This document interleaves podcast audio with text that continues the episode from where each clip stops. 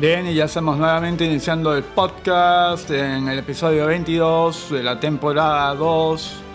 Bien, empezamos así.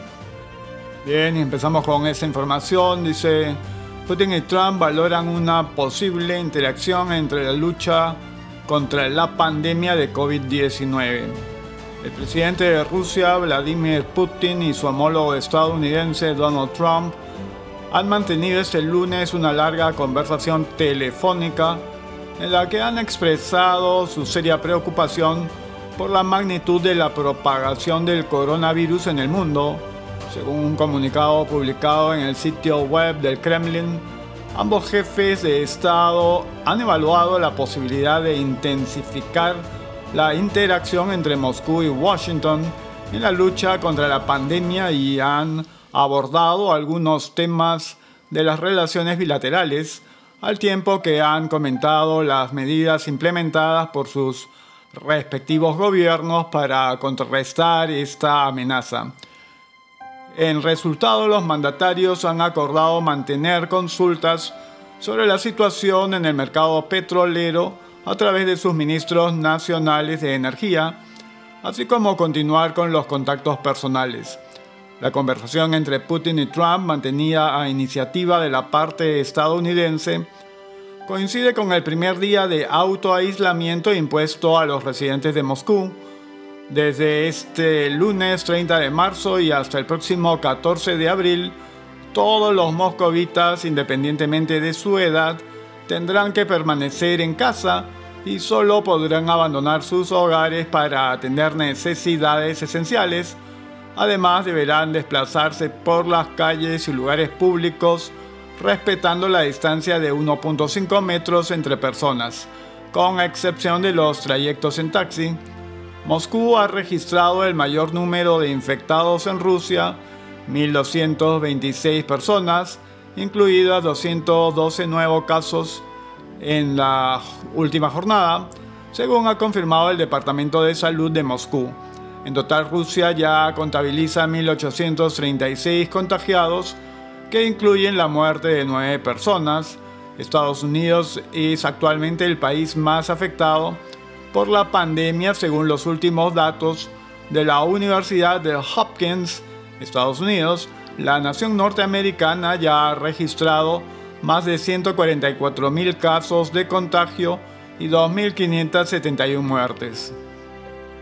El precio del crudo Brent cae por debajo de los 22 dólares por barril por primera vez desde marzo del 2002. El precio del petróleo ha caído este lunes hasta niveles de 2002 en medio de la pandemia del coronavirus SARS-CoV-2 que ya ha cobrado la vida de más de 34.000 personas en todo el mundo mientras los casos confirmados ascienden a más de 723.700. El precio de los futuros de junio para el petróleo Brent se ha desplomado un 12.72%, alcanzando los 21.76 los 21.76 dólares por barril en la bolsa londinense ICE Futures lo que supone su nivel más bajo desde marzo del 2002. Entre tanto, el, petróleo, el precio del petróleo West Texas Intermediate WTI perdió un 6.56 de su valor, situándose en los 20.1 dólares por barril. La jornada anterior, el precio de los futuros de mayo para el petróleo WTI llegó a caer un 8.52%, situándose en 19.98 dólares por barril. La industria petrolera se ha visto afectada y el precio del crudo se ha desplomado en caída libre tras el fracaso del pacto de los países OPEP Plus para reducir la producción de petróleo. El pasado 6 de marzo la OPEP se, se propuso a los integrantes del pacto OPEP Plus realizar un corte adicional a la producción petrolera de 1.5 millones de barriles por día en respuesta a la reducción de la demanda mundial de hidrocarburos debido a la epidemia de coronavirus. No obstante, las partes no lograron llegar a un acuerdo. En respuesta al fracaso del Pacto Arabia Saudita, realizó el recorte de precios oficiales más drástico que al menos 20, de al menos 20 años y comunicó a los compradores que aumentará su producción de crudo en hasta 2 millones de barriles por día. La medida de Riyadh provocó la dramática caída de los precios del petróleo, lo que llevó al desplome de los mercados financieros en todo el mundo. Bien, ahora tenemos que la OMS, algo de la OMS, el coronavirus no se transmite por el aire. La Organización Mundial de la Salud ha concluido que el COVID-19 no se contagia a distancia por el aire, sino que se produce por las gotitas que resultan tanto de la tos como de los estornudos. De esta manera queda descartada la transmisión a través de partículas suspendidas en el aire. La OMS evaluó toda la evidencia científica disponible hasta el momento antes de publicar el informe del cual se desprende que no nos contagiamos por respirar en la calle o en una farmacia. Anteriormente un estudio publicado en The New England Journal of Medicine aseguraba que el coronavirus podría mantenerse en el aire hasta tres horas y media y hasta tres días en superficies como el plástico y el acero inoxidable. La OMS afirma que ese estudio fue realizado en condiciones que no coinciden con las reales generadas por la tos o el estornudo de los humanos.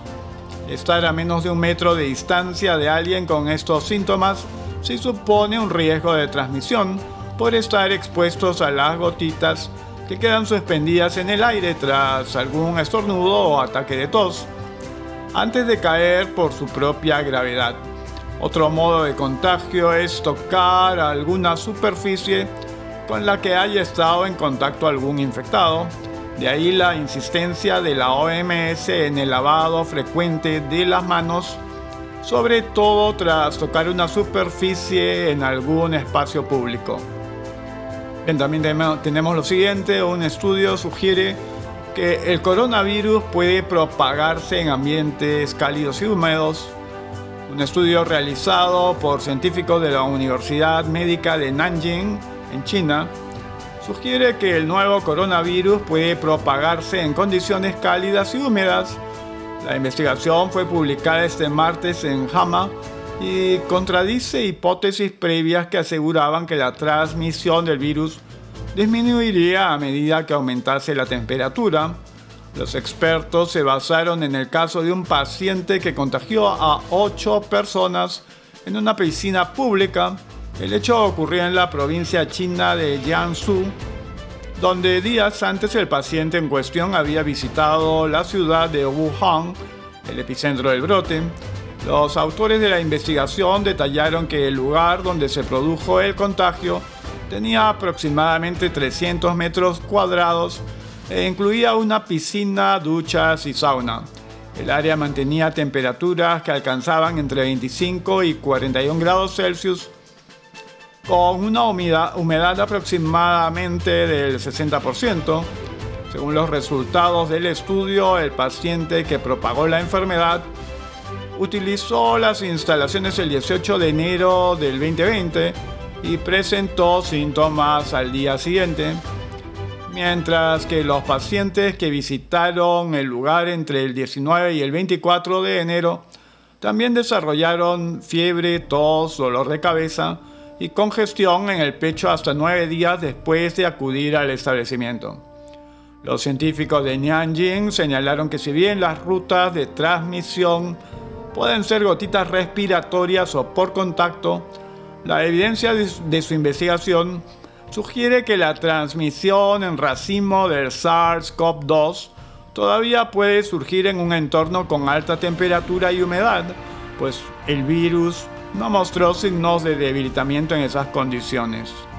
Acá entonces dice, China revela el gran error que comete Estados Unidos y Europa. El director general del Centro Chino para el Control y la Prevención de Enfermedades, George Gao, asegura que no implementar el uso generalizado de mascarillas para protegerse del COVID-19 es un gran error que está cometiendo tanto Estados Unidos como los demás países del mundo en su respuesta a la pandemia. El gran error en los Estados Unidos y Europa, en mi opinión, es que las personas no usan mascarilla. Este virus se transmite a través de gotas y contacto cercano, manifestó Gao en una entrevista a la revista Science. Las gotas juegan un papel muy importante y hay que usar una mascarilla porque al hablar siempre salen gotas de la boca y dicho accesorio puede evitar que las gotas que transportan el virus infecten a otras personas, explicó. Bien, y tenemos noticia local, le dice, gobierno amplía toque de queda de 6 pm a 5 am. El presidente de la República, Martín Vizcarra, anunció que en el marco del estado de emergencia nacional por el coronavirus COVID-19, desde mañana martes se ampliará el toque de queda desde las 6 pm hasta las 5 am en todo el país precisó que el decreto supremo aprobado este lunes en Consejo de Ministros da cuenta de que cinco regiones tendrán una especial inmovilización social obligatoria, dado que no vienen acatando las medidas restrictivas dictadas por el gobierno. Así detalló el mandatario el toque de queda en Tumbes, Piura, Lambayeque, La Libertad y Loreto serán desde las, 5, desde las 4 pm a 5 am. Asimismo, Vizcarra informó que se han detenido unas 33.000 personas en estas dos semanas de estado de excepción. Por tal motivo, subrayó el dignatario, es que se tomó la decisión de ampliar el toque de queda. Recordó además que ya está vigente el decreto supremo que habilita a las fuerzas del orden a que intervengan a las personas que desacaten las disposiciones que se incluyen en el estado de emergencia, como cuarentena obligatoria y, e inmovilización social obligatoria para detener el avance del COVID-19. Momentos antes, el gobernante dijo que al momento hay 950 casos confirmados de coronavirus en el Perú esta cifra se obtuvo luego de realizarse pruebas a 13.452 ciudadanos, de los cuales permanecen 49 en unidad de cuidados intensivos y 37 asistidos con ventilación mecánica. Contraloría describe como situación adversa compra de pruebas rápidas. De acuerdo con el informe de orientación número 398 de la Contraloría General de la República, se identificaron situaciones adversas en la compra de las 1.401.883 pruebas rápidas o serológicas para detectar el coronavirus. Esto se traduce en que el proceso de adquisición contraviene los objetivos del estado de emergencia, y es que para la Contraloría que se ciñe a las recomendaciones de la Organización Mundial de la Salud, estas pruebas no serían las idóneas para la detección de los casos en la fase inicial, incubación del virus, de la infección por COVID-19, ya que proporcionan resultados preliminares basados en la generación de anticuerpos y por ello podrían determinar la presencia de casos con resultados falsos negativos, es decir, pacientes infectados por coronavirus que aún no han generado anticuerpos.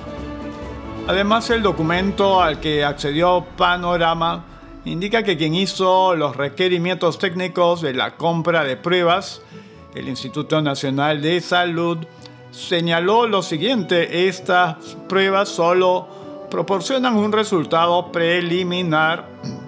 Cualquier muestra con resultados positivos en esta prueba debe confirmarse con otros medios. La Contraloría General de la República recurre a los documentos oficiales de la Organización Mundial de la Salud y señala que los ensayos serológicos, pruebas rápidas, desempeñarán un papel importante en la investigación y la vigilancia pero actualmente no se recomiendan para la detección de casos de coronavirus ni el diagnóstico clínico de los pacientes. Casos confirmados por coronavirus COVID-19 ascienden a 950 en el Perú, comunicado número 41. 30 de marzo del 2020 a la 1 con 9 minutos pm. Con relación al procesamiento de las muestras por coronavirus COVID-19, el Ministerio de Salud MINSA informa a la población lo siguiente. 1. Al 30 de marzo del 2020 se han procesado muestras para 13.452 personas por COVID-19, obteniéndose hasta las 00 horas 950 resultados positivos y 12.502 negativos. Número 2. A la fecha se tiene 238 pacientes hospitalizados con COVID-19 de los cuales 49 se encuentran en UCI y de estos 37 con ventilación mecánica. Número 3. Del total de casos asistidos que cumplieron su periodo de aislamiento domiciliario, 269 ya se encuentran con alta médica. Número 4. Lima sigue siendo la región con el mayor número de infectados por COVID-19 a la fecha con 718 eh, infectados. Las siguientes regiones también presentan pacientes con COVID-19. Loreto 53, Callao 24, Lambayeque 22, Piura 21, Cusco 25, Arequipa 21, Junín 13, La Libertad 15, Tumbes 8, Ancash 11, Ica 5, Huánuco 4, San Martín 5, Ayacucho 1, Cajamarca 1, Madre de Dios 1, Pasco 1, Tacna 1. Número 5. Para evitar la propagación del COVID-19, el gobierno ha decretado que la población debe mantener aislamiento domiciliario. El Ministerio de Salud lamenta informar el sensible fallecimiento de seis personas por infección con COVID-19, comunicado 42. 30 de marzo del 2020 a la 1.59 pm. El Ministerio de Salud lamenta informar el sensible fallecimiento de seis personas por infección con COVID-19. Hombre de 63 años de edad con obesidad, comorbilidad, diabetes, mellitus, antecedentes de tuberculosis, ingresó al Hospital Regional de Loreto por neumonía e infección por COVID-19. Su evolución fue desfavorable, produciéndose su deceso el 30 de marzo a las 5.50 horas. Mujer de 58 años con antecedentes de neumonía, ingresó al Hospital Nacional Alberto Sabo Galso Loguren del Callao por neumonía e infección por COVID-19. Su evolución fue desfavorable, produciéndose su deceso el 29 de marzo del 2020 a las 8.30. Hombre de 56 años con obesidad ingresó al Hospital Regional de Loreto por infección COVID-19. Estuvo con ventilación mecánica, su evolución fue desfavorable produciéndose su deceso el 30 de marzo del 2020 a las 4.55 horas. Mujer de 81 años con comorbilidad, diabetes mellitus, descompensada, ingresó al hospital 2 de mayo por neumonía, shock, shock séptico e infección por COVID-19. Su evolución fue desfavorable, produciéndose su deceso el 28 de marzo del 2020. Mujer de 76 años con antecedentes de HTA y desnutrición crónica, ingresó al Hospital de Emergencias Villa El Salvador el 26 de marzo por neumonía e infección por COVID-19. Su evolución fue desfavorable, produciéndose su deceso el 29 de marzo del 2020 a las 11.50 mujer de 76 años con enfermedades preexistentes, ingresó al hospital de la Policía Nacional del Perú, Luis Nicasio Sáenz, el 26 de marzo por neumonía e infección por COVID-19. Su evolución fue desfavorable, produciéndose su deceso el 29 de marzo a las 4.48. Hasta la fecha, el COVID-19 ha provocado en el Perú 24 personas fallecidas. En nombre de todos los peruanos, expresamos nuestras más sentidas condolencias a los familiares en este momento de dolor. Obligación de preservar la reserva de información de los pacientes afectados por el COVID-19, comunicado número 43. 30 de marzo del 2020 a las 6.34 pm. Respecto a la divulgación de datos de personas diagnosticadas, hospitalizadas o fallecidas en establecimientos de salud por COVID-19 u otras enfermedades, el Ministerio de Salud, a través de la Superintendencia Nacional de Salud, su salud, comunica a la ciudadanía lo siguiente. Número uno, todo paciente o usuario de los servicios de salud públicos o privados tienen derecho a ser atendidos con pleno respeto de su dignidad e intimidad, sin que se incurra en acto de discriminación de ningún tipo. Así también cuenta con la garantía de que la confidencialidad y protección de los datos referidos a su atención. Número 2. La Constitución Política del Perú, la Ley General de Salud, así como la ley que establece los derechos de las personas usuarias de los servicios de salud reconocen el derecho fundamental de toda persona a la intimidad personal y familiar y disponen, disponen guardar la reserva de la información en salud. Asimismo, la ley de protección de datos personales regula el adecuado tratamiento de datos personales, personales sensibles cuya información está relacionada a la salud de las personas la cual incluye el diagnóstico, tratamiento y condición médica establecida que estos datos, estableciendo que estos datos no pueden ser divulgados sin consentimiento previo de su titular. Número 3. Cabe precisar que la divulgación de los datos del estado de salud de los pacientes contraviene las disposiciones previas en el previstas en el marco normativo citado y constituye la comisión de una falta grave, de acuerdo al reglamento de infracciones y sanciones de la Superintendencia Nacional de Salud, aprobado por el Decreto Supremo número 031-2014-SA, lo que conlleva la aplicación de una sanción administrativa de hasta 300 UIT, equivalente a 1.290.000 soles.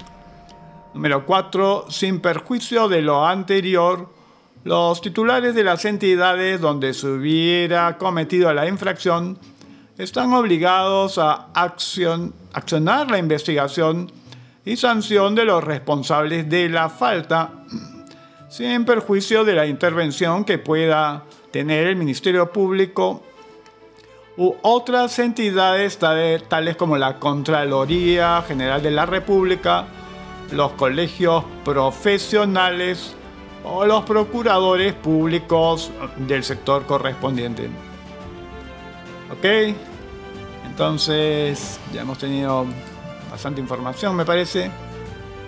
Y es así como llegamos al fin del episodio 22, temporada 2 del podcast y estaremos encontrándonos pronto.